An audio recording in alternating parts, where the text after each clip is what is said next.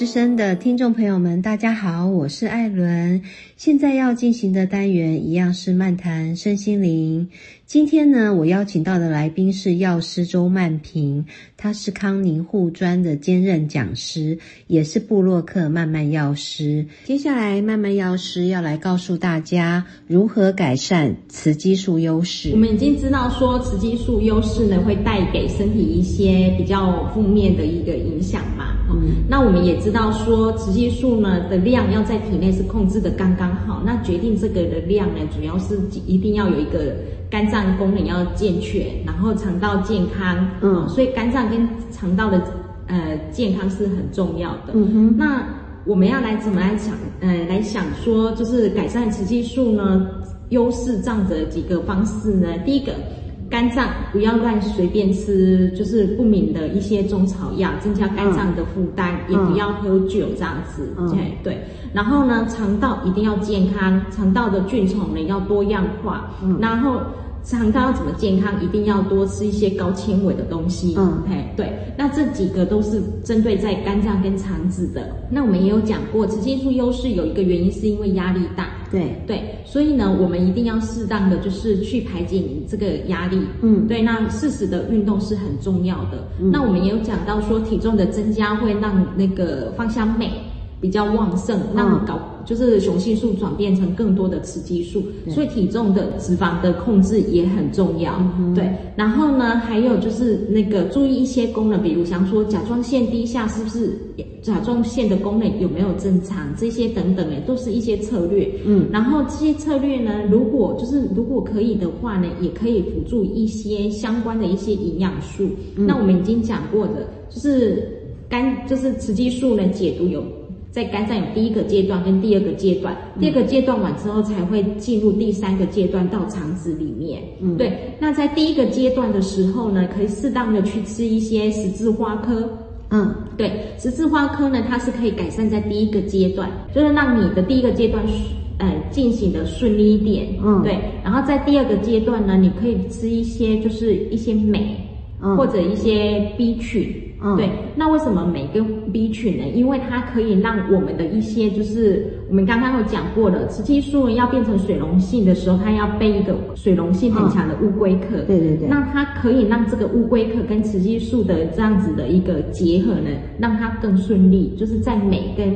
B 群上面就是维生素 B 群，因为你要把乌龟壳背在雌激素的过程呢，它需要镁跟维生素 B 群的帮忙。嗯，那如果你的营养素不够的时候呢，体内比较缺乏镁或者是 B 群的时候呢，这个乌龟壳就没有办法背在那个雌激素上面。嗯，所以你适当的补充镁跟一些 B 群的话呢，可以让它的这个结合做得更顺利，这样子。嗯，对。然后呢，第三个就是到肠子。那肠子我刚刚讲的，就是一定要纤维质要够，嗯，然后呢，菌虫要多样化，这些对，那这些都是它可以帮助的一些策，这些都可以都是它可以帮助的一些策略。对，然后呢，就是值得提，也就是说十字花科啊，它本身呢，就是我们知道十字花科，比如像白萝卜、青江菜。花野菜就是花野菜，绿色、白色的花野菜，然后小白菜，这些都是十字花科的东西。可是十字花科呢，它事实上呢，就是含里面主要是含有一个那个就是 I 三 C 这个成分。那这个东西呢，主要是可以一些就是让我们的肝脏解毒，嗯，是就是第一。阶段可以让它顺利，然后同时也可以做一些抗发炎的一个效果在这样子。那其中因为这个十字花科是一个大宗，那有一些蔬菜里面的含量可能比较就是有效的成分可能比较多，尤其是以那个绿花野菜、对橄榄菜这一类的有效成分含的比较多，所以可以适当的去补充。那如果就是获取不到这样子，因为花野菜也是要在冬天比较会有，那可能在白天就是那个不是在它的季节的时候呢，它的产量也比较少。嗯，如果不行的时候呢，可以试着去补充从十字花科萃取出来的。那个营养品，嗯，对，那一般会建议一个，就是如果可以的话，可以补充大概三百到四百五十毫克一天，一天哦，对，那那要吃多少花野菜？呃，大概如果是用一百五十毫，就是花野菜，大概就是有效成分那个就是 A 三 C 那个有效成分一百五十毫克的话，也大概要吃五十颗的橄榄菜。对对对，所以如果像一些就是比较有一些就是癌症风险的啦，这些等等的，我会建议他可以适当的去就是做一下就是这样子的一个营养素的补充。嗯，对对对，然后呢，生活再辅助吃一些。花野菜这样子，这样子的一个效果会比较快达到这样子。那最终还是要运动，然后体重要控制好，然后呢压力不要大。嗯，对对对。那这就是几个就是改善雌激素优势的一个策略这样。像呃环境荷尔蒙这个是我们真的日常生活，你看会吸入也会吃入，那这个要怎么去避免呢？嗯，环境荷尔蒙啊，有一些是就是吃进来的，有一些是因为。用可能就是插进来的这样子，就是乳可能一些乳液化妆品上面这样子，所以我会建议就是一定要学习看一些就是成分的标示，嗯，然后先首先你一定要先了解就是说最常比较常见的一些环境荷尔蒙的一些。呃，就是它的英文是什么？然后你买来，你在购买一个产品的时候，你要去看它的成分标示是不是含有这些东西这样子。尤其是在你的清洁用品上面，包括洗发剂、沐浴乳，还有我们所擦的一些女孩子所擦的一些那个，就是护唇膏啊、乳液啊这些等等的，都要去注意一下这样子。那吃进来的呢？比如像说有些我们会用塑胶杯，嗯，对，去装一些酸的东西或者是过热的东西，对，那这些呢，就是尽量都尽量不要用不当的容器去装一些不应该就是。不应该的一些物质，这样子，嗯，就是我们一定要去注意我们这个容器，它是不是可以耐酸，是不是可以耐温度？对对对。然后呢，就是比如像说，还有一个就是用那个，就是像我们有时候去刷信用卡，有没有有一些感应纸？对对，那这感应纸上面呢，也会有一些，比如像说双酚 A，那双酚 A 它本来也是一个被认为的一个环境荷尔蒙。嗯，对，那这一个呢，我们一定要要知道，就是说，就是使用完之后，我们可能就是记得洗手才能吃东西这些等等的，对。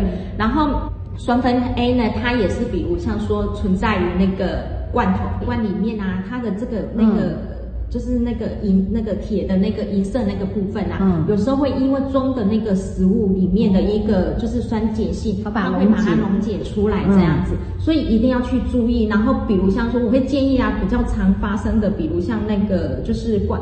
那个鸡汤这一类的东西呀，就可能尽量不要去选择那种用罐，用罐头的这样子，然后可能就是去选择一些比较不会有释放出来的一些包装这样子，对不对？所以使用的容器会是一个很重要的，对对对对对。对，所以就是在这方面的选择啦，也要也要稍微看一下。对，所以环境荷尔蒙就是注意，就是比如我们的容器，然后呢所用的清洁用品跟一些保养用品这些等等这样子，嗯。就我刚刚讲的这些，就是策略比较是在针对就是雌激素过高嘛。嗯，那雌激素就是我刚刚有讲过，雌激素优势有两种。对对，那差别这两个都会造成雌激素过高。嗯，那差别就是在黄体素的正常或者是过低。对对对，那如果是正常的话呢，你就是改变策略是在雌激素。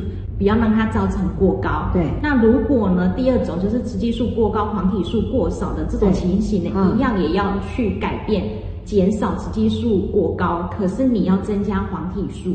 嗯。对。那怎么增加黄体素呢？压力很重要。对，因为我们刚刚有讲过了，因为压力呢会产生更多的皮质醇，对对，造成黄体素更少，所以压力的控管是很重要。嗯，然后第二个呢，你可以适当的呢去，就是这可以可能跟那个以月经来做一个分界点。如果还有月经的时候呢，你可以适当的去补充一天大概就是七百五十毫克以上的维他命 C。哦，对，然后 C 对，因为 C 它可以增加黄体素的一个。分泌量，嗯，对，还有一种叫做肾结美，肾结美，对，肾结美。那 C 跟肾结美呢，它们都可以增加在你还没停经之前的时候，就是还有月经的时候的一个黄体素的量。嗯，可是如果已经停经了，你怎么来增加黄体素呢？你就是会建议可以。去用黄体素的这种药品，嗯，对，那你要黄体素的药品呢，有一种就是天然合成的，有一种是化学合成的，嗯，那我建议的是用天然合成，因为它现在被认为说它跟癌症的风险是没有关系的，哦，对，那这个黄体素的这个这一个药品呢，它有分做两种，一种是口服的，嗯，一种是用擦的，就是像那个乳液一样可以擦。哦，有差的。对，然后呢，就是这一个呢，黄体素的这一个，它可以就是针对在那个改善你的黄体素太少的一个现象，这样子。嗯，那我会建议就是也不要乱用，一定要去抽血，去确定说你的那个黄体素是太少，雌激素是过高的话呢，这样一个现象，我们再来用会比较就是正。就是比较正确，也比较安全，这样子。对对对，也比较对症下药。对，好好，那今天真的非常谢谢曼曼药师为我们带来这么棒的资讯哦，谢谢，谢谢大家。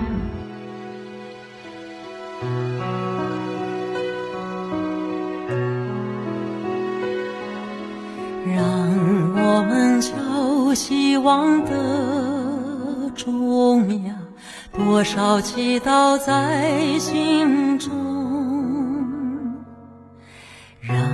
大家看不到失败，叫成功永远在。让地球忘记了转动呀，自己少了下就动。让宇宙关不了天窗。到太阳不西冲，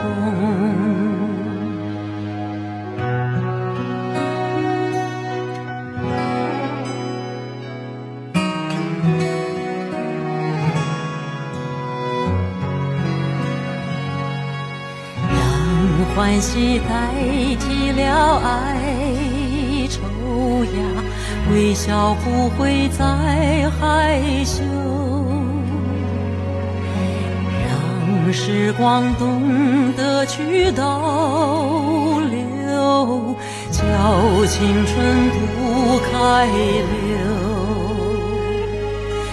让贫穷开始去逃亡呀，快乐健康流四方，让时间找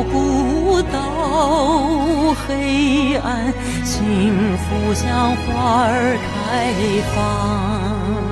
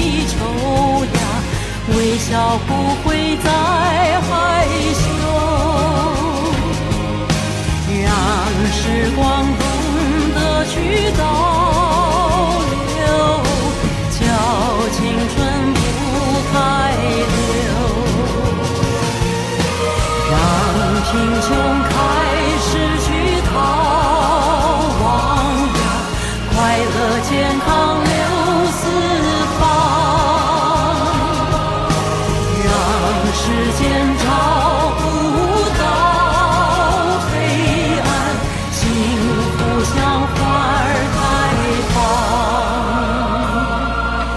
让时间找不到黑暗幸福像花儿开放。